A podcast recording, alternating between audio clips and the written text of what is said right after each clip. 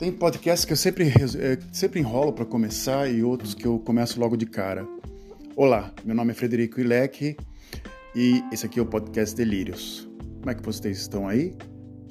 Tema de hoje. É, tu vê que já foi curto e grosso. Já vai pro tema. Quem tem duas não tem nenhuma. É... Há muitos anos atrás eu tinha uma vizinha que era mãe de um amigo meu, de meu melhor amigo, meu um amigo de infância, assim. Chamava-se Edinho. O Edinho, ele era um menino é, bem, vamos dizer assim, um filho único de uma família de pai era, os pais eram o pai era caminhoneiro, a mãe era dona de casa.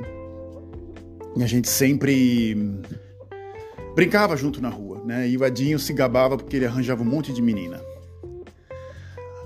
né? Mas ele era muito mentiroso, ele não arranjava ninguém, né? E um dia a mãe dele virou para ele e falou assim: Vou te falar uma coisa, Edinho. Quem tem duas não tem nenhuma, viu? Ah, a mãe dele, essa frase ficou na minha cabeça, ficou cravada na minha cabeça. É... Até agora mesmo. Falei assim: qual é o tema que eu vou falar hoje, né? Eu ia fazer um, paradoxo entre as músicas modernas que eu acabei ouvindo esses dias de uma cantora, de uns cantores indie. Eu tô começando a gostar um pouquinho, sabe? É, tem alguns cantores são bons, outros são nem tão nem tão bacanas, mas aí eu falei assim, sabe o que eu vou fazer? Ah, eu vou falar, vou falar o trivial de sempre. Relacionamentos, mulheres, cotidiano, etc, etc, e quem tem duas, quem tem dois, duas não tem nenhuma. É... Foi o ano de 2003 para 2004. Eu tinha, eu tive um relacionamento muito intenso com uma garota chamada Georgia Bastos, né? se eu falasse o nome dela há uns anos atrás eu morreria, hoje não nem tanto hoje está tranquilo, né? Porém, a gente chegou até a morar junto durante um tempo, durante alguns meses. E depois ela conseguiu, ela arranjou um emprego na um, um transatlântico chamado Costa, não me lembro qual, Costa Harmonia, tinham, são vários transatlânticos, ela entrou num que ia sentido a Veneza. E fazia ida e volta Santos Veneza. A gente começou um relacionamento é, em 2003, é, início de 2003, e em dezembro, novembro de, 2000, de, 2000, de 2003, no mesmo ano, ela falou: Eu não tenho tempo para ficar aqui, eu vou embora e tchau. E se foi, né? É... Eu fiquei mal, Fiquei muito mal, fiquei muito mal mesmo, assim. É, porque foi a primeira pessoa que eu tive um relacionamento um pouco mais intenso mesmo, assim, de ficar em casa, de chegar em casa depois de um dia de trabalho e ter uma pessoa em casa, de conversar depois de um dia meio intenso. Primeira vez que eu tive uma experiência dessa, assim. Primeira vez que eu tive uma experiência no qual é, havia uma pessoa em casa me esperando ou eu esperava uma pessoa chegar do trabalho, coisa do gênero, e queria conversar com ela, eu vivia uma vida muito solitária, para lembrar assim que eu eu morei durante sete anos sozinho em um apartamento pequeno, pequeno, pequeno mesmo, é, um kitnet, é, em frente, num lugar muito bom em Santos, na cidade de Santos. E eu era tão bitolado com as coisas que estavam à minha volta que eu não, perdia meu tempo com relacionamentos. Eu até se eu perdesse meu tempo com relacionamentos, eu não tocava meus projetos. Que, eu, esse que era o fato. E era, era o porquê que eu não, não levava muito a sério, às vezes, às vezes um relacionamento, ou, ou levava demais a sério, a pessoa não queria aquilo, que eu só queria sair um final de semana, um cinema, coisa do gênero, etc, etc, etc e tal. Ela foi embora, eu fiquei muito mal, porém paralelamente, eu, eu ia numa acupunturista e para tentar, né, de alguma forma física e fazer com que eu me melhorasse mesmo o meu astral, eu conseguisse é, superar aquela, aquela perda que eu tive, que não era uma perda tão grande, mas era eu gerou uma frustração porque eu criei muitos planos na minha cabeça. É... na acupunturista, eu, ela me, ela, ela me, ela me passou o nome de uma pessoa que dava massagens é, e passes mediúnicos, só coisa que tem no Brasil, né, cara?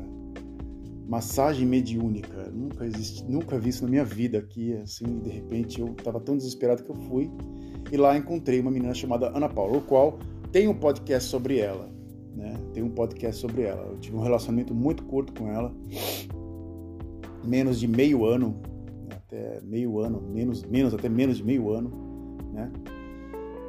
Porém, ela tem um espaço especial no meu coração, essa menina. Ela tem um espaço bem especial. É... Porque, por quê? Por quê? Porque ela era linda. Essa que, eu... Essa que é a razão principal, mas ela tinha muitos problemas, né? Então, quando a Georgia foi embora, ela já ocupou o espaço assim em menos de duas, três semanas. Ela já estava comigo, então foi assim. Ela foi embora, eu estava meio mal, então dezembro eu, eu início de dezembro, final início de dezembro de 2003, eu tinha ido nessa computurista primeira ou segunda semana de, de, de dezembro de 2003, eu estava saindo com a Paula, né? Ana Paula, Ana Paula, Ana Paula Matos foi pro, pro interior de São Paulo e e a gente continuou conversando por e-mail, que na época não tinha, e Messenger, que era o Microsoft Messenger, que é tirado tirar lá, da, lá, do, lá, do, lá do fundo, né, cara? Microsoft Messenger. É, bem, aí a gente ficou conversando por e-mail, a gente namorava muito mais por e-mail do que ao vivo, era incrível, né? Às vezes online, coisa do gênero. Era minhas primeiras. Eu não era muito fã, nunca fui muito fã disso, porque eu sempre dei azar. Online sempre dei muito azar. Né? Então eu não acreditava muito que. Eu, eu, eu, gosto mais da parte é, física e não da parte digital. Bem, vamos continuar a história. É... Então, eu voltei depois de uns, um mês, que eu ficava sempre um mês na casa dos meus pais no interior de São Paulo, início de 2004. Eu retornei e fui com ela. Ela era garçonete num, num buffet no Guarujá. Ela trabalhava numa. Ela trabalhava numa uma creche como professora, né? Numa creche no qual até recentemente eu cheguei a entrar em contato com ela. Ela foi demitida da creche por causa do, do que daqui a pouco eu vou falar o porquê, né? E ela trabalhou quase 15 ou 20 anos na creche, acho eu. E a gente foi de bicicleta da ponta da praia até o Guarujá, onde ela dava, ela, ela, ela dava aula, onde ela, onde ela fazia esse buffet todo final de semana. Era um buffet de criança gigante, ela servia, trabalhava legal e a gente, eu ficava, eu lembro até hoje assim que eu fiquei sentado no buffet, olhando ela e às vezes servindo um refrigerante, um outro ou outro sim para mim, né? E eu ficava olhando e era muito bacana ver assim, eu conversei com alguns amigos, outras outras pessoas que já conheciam ela e, e assim por diante, né? Mas a coisa não ia muito bem entre nós, assim, era uma coisa, ela já tinha, ela, ela tinha um namorado que era um cara meio estranho, que era um veterinário que dava mais é, bola para os bichos dele do que para ela. E, bem, é, a gente tava e não tava junto. Né? A gente saía e a gente batia papo, mas era uma coisa um pouco superficial, muito estranha. E aí passaram-se uns tempos, a gente saía de vez em quando, um final de semana sim, outro final de semana não, uma coisa meio, meio, meio, meio vazia às vezes. Às vezes aparecia o ex-namorado e levava ela para algum lugar, ficava muito puto, e porque ela tinha que se, se acertar com o cara, mas ela nunca se acertava com o cara, porque ela gostava demais do cara. Tinha essa também. E aí eu num carnaval eu fui assistir o filme os, é, o, acho que o último samurai, The Last Samurai do Tom Cruise. Eu sempre ia sozinho no cinema, sempre ia sozinho no cinema. E calhou sentar uma pessoa do meu lado chamado Andrea. É... Ela sentou do meu lado, a gente, a gente, praticamente assistiu o filme inteiro juntos, né? sem eu saber quem ela era, sem eu conhecê-la, coisa do gênero. Quando eu me levantei para ir embora, ela continuou do meu lado, como se a gente estivesse saindo junto, né? É... E aí eu comecei a conversar com ela, porque eu falei assim, ah, provavelmente ela quer algo comigo, ela quer conversar comigo, coisa do gênero. É, e eu comecei a conversar com ela e percebi que realmente foi um começou a rolar um papo bacana.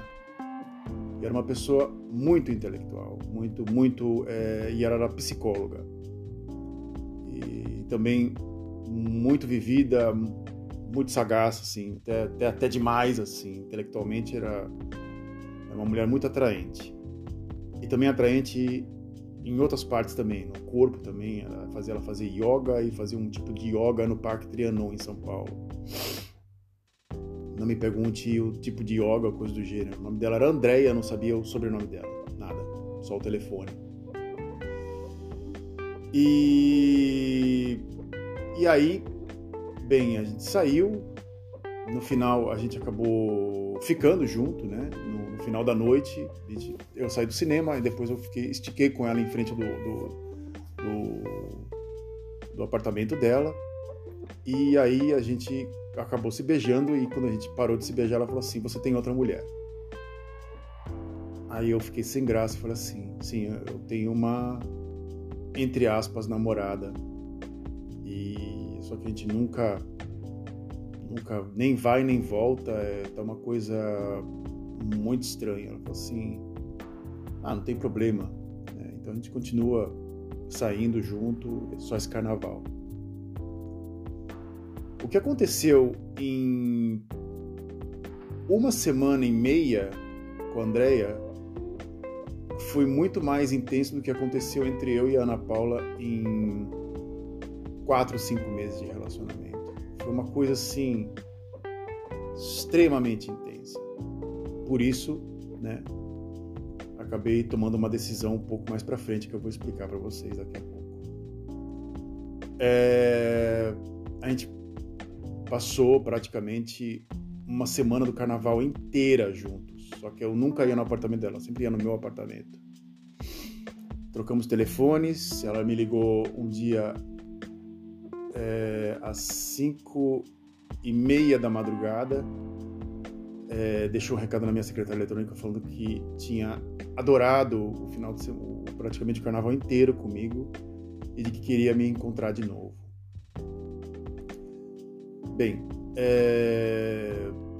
dias depois encontrei a Ana Paula e não falei nada para ela. A gente continuou saindo, indo no shopping, comer é, comida de shopping, que era um saco, não gostava muito.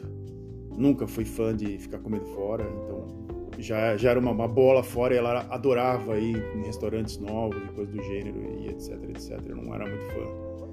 Eu preferia mais cozinhar em casa e fazer algo em casa do que ficar. Até hoje eu faço isso. Até hoje eu faço isso. Não, não curto ficar pegando comida fora de casa. Não curto mesmo. E aí, é, um dia a gente aí se falava por telefone, eu ligava para Andréia todo final de semana. E um dia ela falou para mim: Você está muito estranho. Ela falou para mim, a Ana Paula falou para mim: Você está muito estranho, o que está acontecendo com você? Eu falei assim: Olha, eu tô saindo com outra menina de São Paulo, já tem. Eu, a gente ficou o carnaval inteiro, enquanto você tava literalmente não querendo nada comigo, eu saí com outra menina no carnaval inteiro, a gente fez de tudo um pouco e eu, eu acho que eu e você já era, eu não tenho tenho mais é, perspectiva entre nós. Falei para ela um dia. E eu lembro até hoje que ela ficou muito magoada. Ela quase chorou no dia, assim. É... Ela se levantou, ela me deu um abraço, ela foi embora, né? Ela foi embora. Eu fiquei assim, putz, e agora? Eu liguei para Ana Paula e a gente resolveu sair. Não, Ana Paula, Andréia. Eu resolvi sair com ela e a gente foi num cinema que eu acho que é um cinema de São Paulo, no qual até encontrei o Paulo Altran no, na, na, fila do cinema. Uma coisa muito louca. A gente foi assistir um filme do, da Juliette Binoche chamado Paris. É, a gente deu uma volta gigante no Parque Ibirapuera, a gente passou praticamente o dia inteiro juntos, né? Eu peguei o ônibus, eu fui no mesmo final de semana, no dia que eu falei isso para Paula, eu eu fui para São Paulo no final de semana e queria é, é, passar um, um, final de semana com a, com a, com a Andrea de novo, né? E, e aí eu lembro que a gente foi na sorveteria Alaska em São Paulo depois a gente foi, no qual era a família da minha esposa, uma grande ironia. Um dia eu falei para nossa, tem uma sorveteria fantástica em, em, São Paulo. Ah, Alaska é, é da minha família. Eu falei, puta merda. Né? É... E aí a gente foi pro Parque Ibirapuera, ficamos andando assim o dia inteiro no Parque Ibirapuera. Ela tinha um Fiat Uno, um carrinho bem, bem pequenininho, assim, bem bacana até. Ela era bem independente. Ela tinha 32 anos, eu tinha 20 e nove na época, né, quase 30. E a gente ficou andando e depois no final do dia a gente foi até o cinema. Não me pergunte qual o nome da sala do cinema, que eu, eu sei que era uma, rua. É... Ah, era uma rua onde tinha. Era um cinema só cinema de arte e era lotado. E na fila da entrada do cinema estava o Paulo Altran. Paulo Altran, era um cara que eu, eu e ele olhava para mim assim com um sorriso assim de ponta a ponta. Eu falei, ó, oh, esse cara tá olhando para outra pessoa ou literalmente ele tá olhando para mim, né? Porque é como se quisesse eu, em vez de eu falar assim, cara, é o Paulo Outran, ele falar assim, o Paulo Outran olhando para mim falando assim, cara, quem é esse cara, né? É, aconteceu já várias vezes comigo já isso. Não, não é para me esnobar, falar assim, uau, é o fodão, não é, são pessoas às vezes que são conhecidas e de repente olha para você e quer falar algo e você não tem porque a pessoa é conhecida. E aí eu eu saí do cinema e a gente se despediu. Era umas 7, 8 horas da noite, a gente ficou da manhã do, do, das, do meio-dia ou 11 horas até mais ou menos 6, 7 horas da noite juntos. Eu lembro que eu fui até é, ela me deixou na estação Jabaquara, em São Paulo. Eu dei um beijo nela e falei assim: Eu acho que nunca mais a gente vai se ver. E ela olhou para mim e fez um sorriso meio irônico assim: Nunca se sabe. Ela falou pra mim. Bem. E, e aí eu entrei no, no, metrô e eu fui para Santos, voltei para Santos, né? No, no dia, muito tarde até. E na semana seguinte, no final de semana seguinte, eu saí com a Ana Paula. Naquele clima, né? E eu já sabia que não, não ia ter mais nada com a Andrea. Eu falei assim, a única coisa que me resta agora é tentar jogar um verde para colher maduro com a Ana Paula, né? E também não estava um clima muito estranho entre nós, entre eu e a Ana Paula, porque o ex-namorado dela estava cercando de novo o território, né? Queria, queria de novo o que era dele. E, eu, e era uma das razões pelo qual eu não botava fé entre nós. Era esse cara. Que ela sempre falava do cara que odiava, mas eu sentia que ela amava o cara. O cara tratava ela mal pra cacete. Mal, mal, mal, mal, mal. Né? E aí, é, eu acho que já contei no outro podcast, e ela, ela a gente saiu um dia junto e finalmente a gente foi, a coisa mais rara do mundo. A gente não saiu em alguns, eh, acho que foram duas vezes que a gente saiu para comer. Eu tentava sempre fazer as coisas em casa, nunca pedia nada, absolutamente nada, zero, não pedia nada mesmo. É, pessoa fala, ah, muquirana. Não, não, de jeito nenhum. Eu tive uma mãe que fazia isso, tive um pai que fazia isso. A gente nunca pedia nada, a gente fazia, a gente era extremamente autônomo em casa. E até uma das coisas que meio que um, umas coisas que une entre eu e a minha esposa. Eu, eu, a minha esposa também foi de uma família que pediu muita coisa, delivery, coisa do gênero, mas a gente resolve fazer algo, parece que a minha esposa queria que tivesse alguém na casa dela que fizesse algo, que fizesse uma comida, coisa do gênero, um pouco mais especial. E bem, é... a gente saiu e aí saiu, foi um dia fatídico, foi um dia muito fatídico entre eu e ela. Que hum, ela saiu, e acho que eu já contei no outro podcast. A gente foi numa churrascaria na, na Avenida Pedro Lessa. E ela virou para mim e falou assim: Eu gostaria de muito de amar você. Essa frase ficou na minha cabeça, ecoando assim, ficou ecoando na minha cabeça durante muitos anos, até hoje. Isso aconteceu em 2003, foi quase 20 anos já. Né? 18 anos ecoando na minha cabeça. Eu lembro que não teve impacto nenhum em mim, porque eu já, já imaginava que isso ia acontecer. Foi um, foi um jantar, um almoço de despedida. Né? É, um dia antes, ela voltou, ela, ela veio em casa voltou completamente arrasada porque o namorado dela tinha humilhado ela e ela resolveu dormir na minha casa. É... Aí eu dur dormi, no outro dia eu fiz café da manhã para ela, uma série de coisas, ela e ela falava para mim, nossa, cara, você é um cara que, poxa, super, super bacana, ela falava para mim, né? Mas eu, como, como eu gostaria, gostaria de amar você, como eu gostaria de gostar de você, né? Ela falava sempre isso para mim. Ela falou no café da manhã e também falou no almoço também, né? E depois disso, eu falei, bem, acabou. Nunca mais. Aí vem outra história, né, que perdi ela e praticamente meses depois, coisa de dia 27 de maio de 2004, olha só, lembro até a data é, surgiu a minha esposa, Caroline Leiter. Eu falo muito pouco dela aqui no podcast, mas vou começar a falar mais dela. É, a gente era amigo,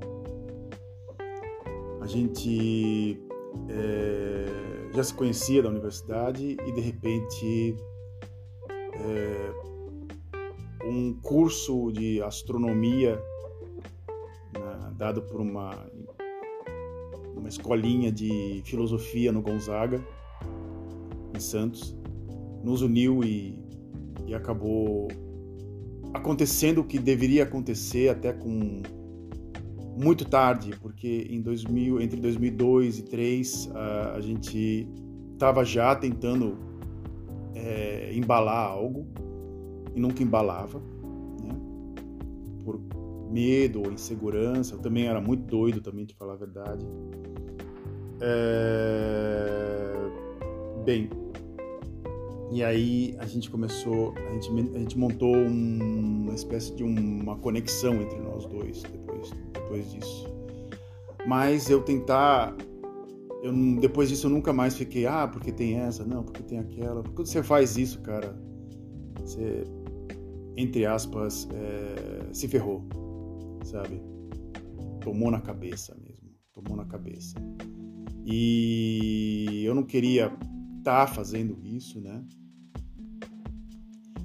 É, mas o momento e a circunstância me fez fazer isso.